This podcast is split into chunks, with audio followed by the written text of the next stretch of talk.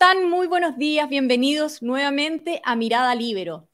Tras horas de debate, el Senado rechazó la nominación de Marta Herrera al cargo de fiscal nacional.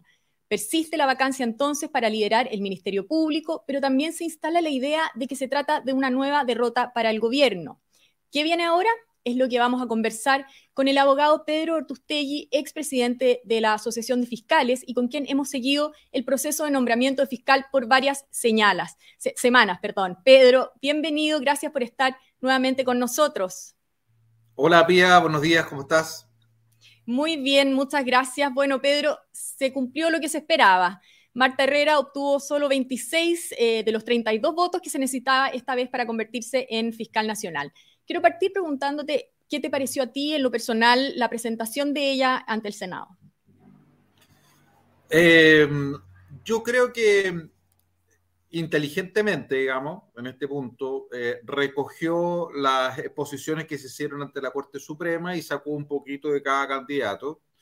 Eh, dijo lo que quería escuchar también el Senado, digamos, que es un poco una, una autocrítica en este caso a su, a, su ex fiscal nacional, que es Jorge Abbott, y se refirió básicamente a, cómo combatir el crimen organizado, eh, una mejora en la atención de las víctimas, es decir, dejar de eh, depender tanto de este call center, porque hoy día la Fiscalía opera principalmente la atención de público a través de un call center que es bastante eh, poco funcional y tener mayor eh, y mejorar la atención de las víctimas. Eso fue uno de los temas que ella tocó, pero que también, insisto, está recogido, creo yo, de, la, de las inquietudes de varios de los postulantes que lo mencionaron ante la Corte Suprema. Eh, también se refirió a, a la interrelación con las demás instituciones que se denomina el ecosistema penal, es decir, cómo eh, la Fiscalía interactúa de una mejor forma con, con, las policías, con los tribunales, y también se planteó la idea de generar una suprafiscalía contra el, crimen organizado, en que se puede incorporar, que sea una idea, esa, esta sí que es una idea más vieja que el hilo negro dentro de la Fiscalía, eh, que es la mm, posibilidad de integrar aduanas, servicios de impuestos internos, eh, a un organismo con mayor músculo, digamos, y, también la integración de macrozonas, es decir, que hayan tres macrozonas a nivel nacional que integren información entre las distintas fiscalías. Porque si hay algo que se ha perdido en las dos últimas administraciones, cosa que no ocurría cuando Guillermo Buena, que fue el primer fiscal nacional, pero con las administraciones de Chacuán y con Abbott se perdió muchísimo, mm. eh, pero partió en la administración de, de, Chaguán con la creación de los que se denominan TCMC, que son los eh, son unas fiscalías que eh, tramitan el 80% de las causas eh, y el otro 20% se distribuye en los fiscales en realidad. O sea, el gran volumen de las causas se concentraron en estas TCMC, donde se perdió la comunicación y el análisis personal de las causas. Es decir, esto pasó a ser como una especie de eh, molino en el cual, o molinillo de carne, donde se metían las causas con tal de tramitarlas y terminarlas, pero se terminaron las reuniones de análisis de casos entre los fiscales y también la integración de información entre las distintas fiscalías regionales, que se hacía antiguamente y había una comunicación personal eh, y había reuniones de casos, donde incluso el, el primer fiscal nacional, Piedra Buena, eh, nos acompañaba en esas reuniones, él estaba presente y pedía a cada uno de los fiscales que, que explicaran los casos más importantes que estaba llevando, eh, que se perdió totalmente, se industrializó la, la, fiscalía después con los dos últimos fiscales nacionales. Entonces, eso fue un poco la, exposición que hizo ella ayer en el Senado pero ella de todas maneras trató también de alejarse quizás un poco de, eh, de su cercanía o la cercanía que le achacaban con el fiscal Abbott. Eh, ¿Te parece que fue efectivo? Y aprovecho, perdón, y aprovecho de hacerte también una pregunta que nos envían de la red Libero, que es por qué existe tanta crítica al desempeño de Jorge Abbott y en qué sentido Marta Herrera habría sido una continuadora de sus malas prácticas, como establecían. La verdad, la verdad, yo creo, yo soy más crítico de la gestión de Sacha Chaguán que de Jorge Abbott. Yo, en, lo personal y analizando las cifras y siendo bastante objetivo. No quiero ser funcional a una campaña en particular eh, yo creo que la Fiscalía empezó su declive funcional a partir de la época de Sacha Juan. De hecho, todos los problemas, las causas de corrupción, todos los problemas también de reuniones, entre comillas, indebidas, eh, el problema está de las TCMC y, la, maquinilla para moler carne, eh, los mm. semáforos, los indicadores, todo eso que eso parte en la época de Sacha Chaguán, y, pero la gente se le olvida que Jorge Abbott era su director ejecutivo nacional, es decir, era su mano derecha. Era su mano derecha. Ellos, ellos eran los dos que administraron el periodo de Juan y posteriormente eh, eh, Jorge Abbott pasa a ser el, fiscal eh, nacional. Por lo tanto, la crítica que se le hace, no sé por qué tan fuertemente a Jorge Abbott, eh, porque en realidad lo que es, fue una administración de continuidad de lo que empezó Chaguán, que ahí yo creo que es donde empezó el declive, eh, pero bueno, por lo menos lo, profundizó, si podemos hacer la crítica objetiva de él, eh, en que esta fiscalía perdió de alguna forma la posibilidad, Jorge Abbott, de impartir directrices claras de persecución penal a los fiscales. Y por eso nosotros encontramos distintos criterios de persecución penal de Arica a Punta Arena. O sea, usted puede tener un, caso idéntico, idéntico eh, en Arica, eh, pero que se lo van a tramitar distinto en Punta Arena. Y eso no puede ocurrir dentro de la Fiscalía. Lo mismo ocurre con la atención de público, lo mismo ocurre con, incluso con una plataforma que hoy día existe y lamentablemente falta meterle lucas a esa plataforma, que la plataforma SEAU o Fiscalía en línea, eh, que tiene muchos problemas en cuanto a su funcionamiento, eh, en cuanto a las pestañas que los usuarios, las víctimas, los abogados pueden utilizar. Incluso el otro día me contestó un fiscal de Valparaíso indicándome eh, a, solicitarle varias diligencias, digamos, que, que, el sistema no tenía capacidad para contestar todas las diligencias solicitadas y que se la tenía que pedir de a una. Pero el problema de eso es que los plazos eh, para reclamar, por ejemplo, se cuentan en conjunto. Entonces, hay una serie de pequeños nudos de gestión que, que, si uno no está a cargo y a caballo y conoce el funcionamiento práctico de los litigantes y de los fiscales, no los va a poder solucionar. Y, y, por eso Marta Herrera era una muy mala candidata, porque ella, ella no hizo, por decirlo de alguna forma, el servicio militar, eh, nunca ha estado en una fiscalía, nunca ha tramitado ninguna causa, nunca ha ido a un juzgado de garantía o tribunal laboral en lo penal, no ha atendido público, no ha tenido que operar el sistema y ver los problemas que tiene. Entonces, difícilmente va a poder mejorarlo. Todos los otros candidatos han sido usuarios de este sistema. Eh, y en el caso, por ejemplo, de Ángel Valencia, una persona que fue usuario, está afuera y lo conoció desde, desde afuera el funcionamiento lo que es algo muy positivo y algo muy bueno, porque conoce la parte interna, la parte dura, pero conoce también cómo, cómo te atiende a ti este, este organismo público desde la vereda del usuario. Y eso es súper importante para mejorar, porque ocupando un cargo de alta dirección, el elegido puede modificar las cosas que vio funcionando mal. Claro, claro que sí. Ahora, más allá de que a los senadores no les pareciera una buena candidata, ¿adviertes un gallito del Senado Ejecutivo como, como acusa al gobierno?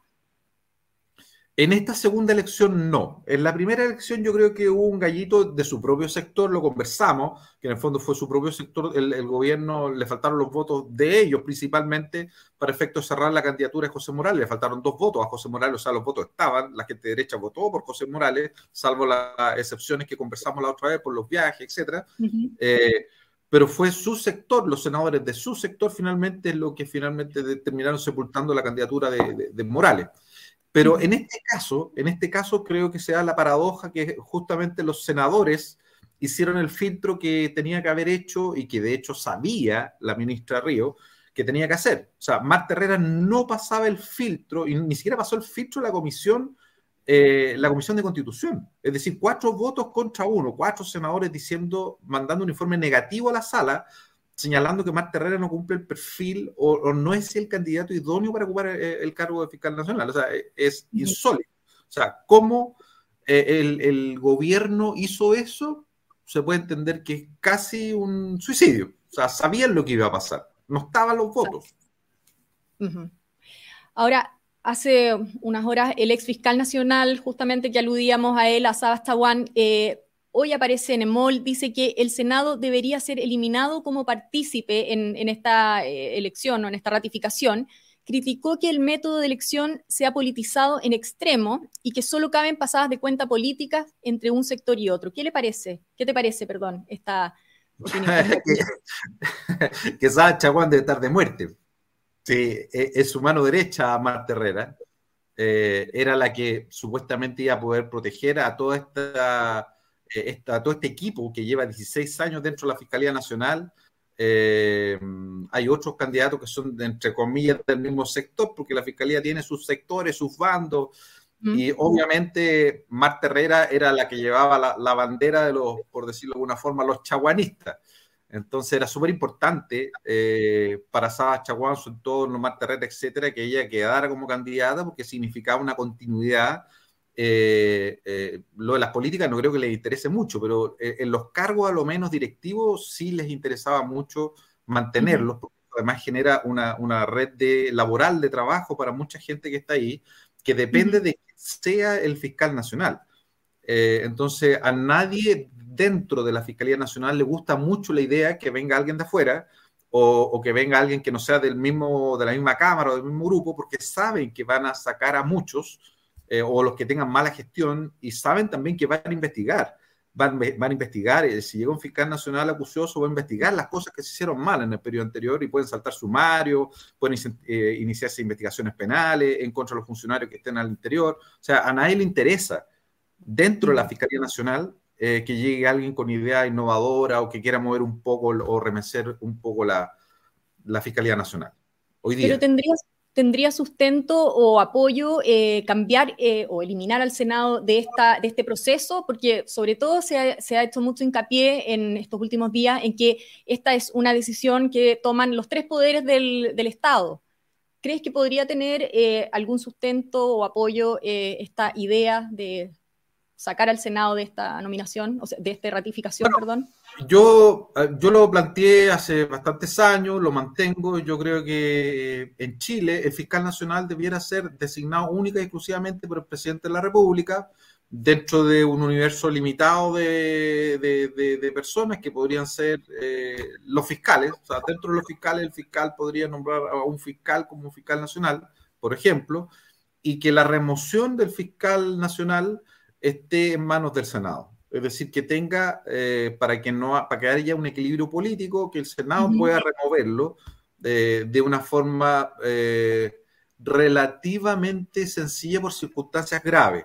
Y así este fiscal nacional va a estar coordinado con las políticas públicas que tenga el presidente respectivo y además con una duración súper agotada de cuatro años. Porque hoy día el fiscal nacional que se elige, bueno,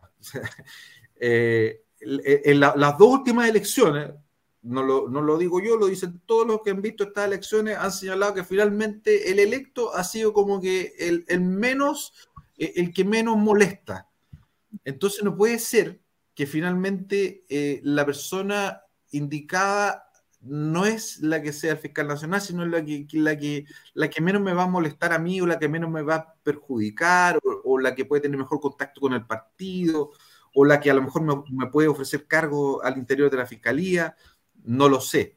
Entonces, para evitar todo eso, yo creo que lo mejor sería una designación directa por parte del presidente de la República que dure cuatro años con un control fuerte del Senado sobre este fiscal nacional y que ese fiscal nacional, si bien pueda nombrar a los fiscales regionales de su periodo, no los pueda él remover sino que, por ejemplo, pueden ser removidos por la Cámara de Diputados, por dar un ejemplo, y tener periodos de dos años de los fiscales regionales o cuatro años, pero no estos cargos de ocho años que, hoy día en realidad quizás para cuando se instauró la fiscalía tuvo algún sentido, pero a todos los fiscales nacionales les ha pasado que al tercero o cuarto año ya el, el, ímpetu, las ganas, no sé, algo pasa con los cargos muy largos que, en estas instituciones que son súper cambiantes, súper ágiles eh, y que la gente necesita motivación, necesita motivación para que no se vaya, necesita gente nueva, siempre necesita estar eh, generando eh, fuerza desde el interior y motivación para ir creciendo, para ser fiscal regional, para ser fiscal, fiscal jefe, para llegar a ser fiscal nacional, etcétera.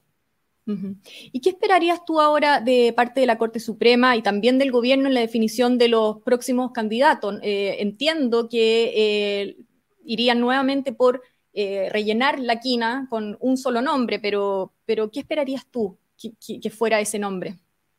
O sea, en, orden, en orden y por cantidad de votos debería ingresar a la quina Erika Mayra. Eh, salvo que la Corte Suprema estimara que es necesario hacer una nueva votación por este nuevo cupo. Eh, y también está, la ley establece que incluso puede estimar que es necesario un nuevo concurso. Entonces...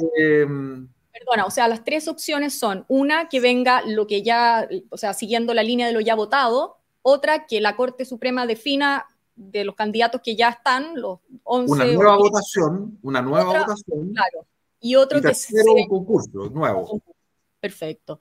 Y esto se em, se repite en un ciclo eh, ad eternum hasta que esto se complete, eh, con un plazo de 10 días para la Corte Suprema y después de 5 días para el presidente y 5 días para el, para el Senado.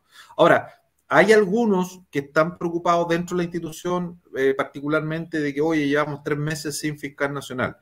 Yo les transmito a, a mis ex compañeros, ex fiscales, funcionarios, abogados que están escuchando, ¿no? Muchos ven este programa, eh, que tengan calma, que es mucho más importante tener un buen fiscal nacional, esperar los meses que sean necesarios, aunque este proceso dure todo lo que tenga que durar, que después de estar llorando ocho años porque eligieron mal los senadores o eligieron mal el presidente. Es súper importante en este periodo en que la institución está eh, muy mal posicionada la opinión pública, donde se necesitan hacer cambios que a algunas personas les va a doler. Es necesario que haya una persona idónea en el cargo.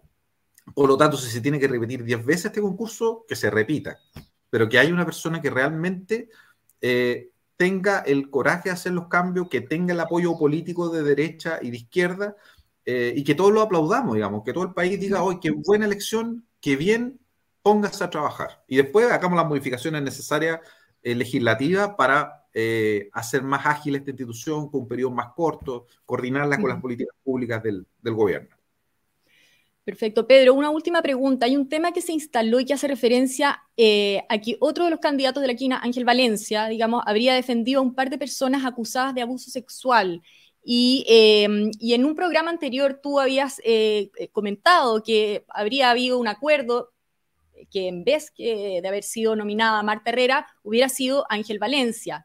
Eh, explícanos bien este tema, por favor, de, del fondo de la defensa, que toman algunos fiscales eh, sobre algunos eh, acusados y cómo puede esto definir también futuros nombramientos.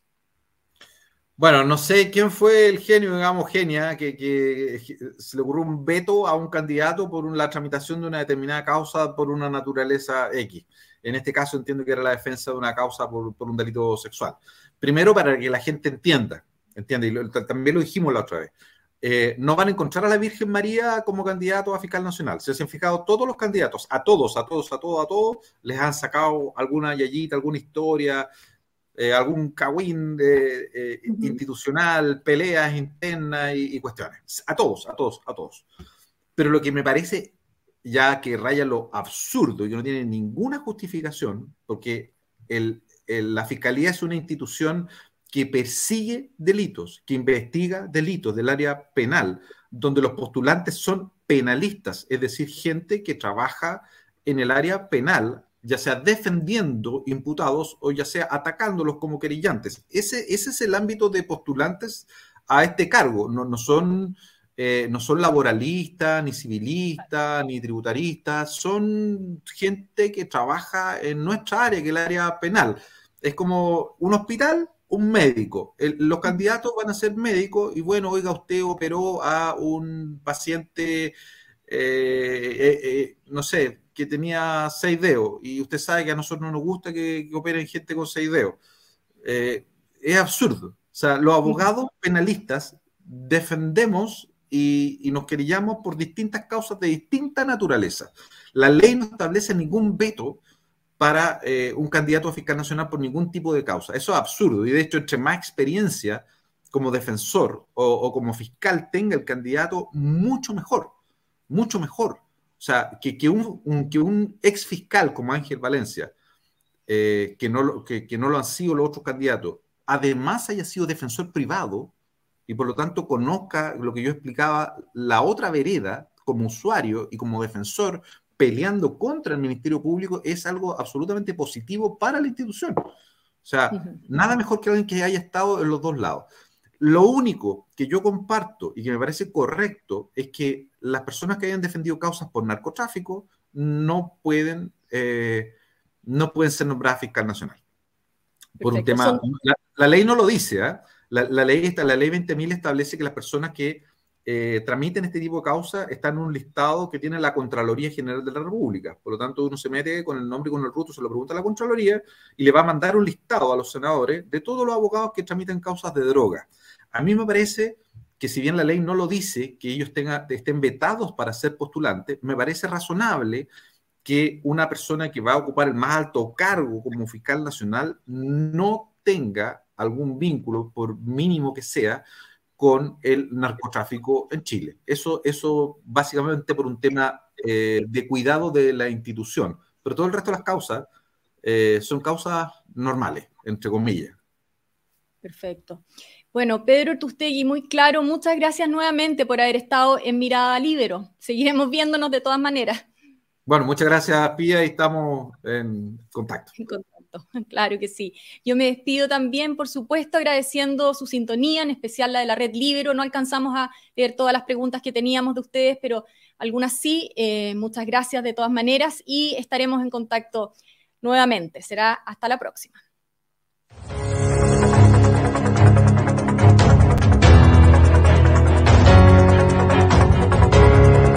El libero, la realidad como no la habías visto. Haz que estos contenidos lleguen más lejos haciéndote miembro de la red Libero.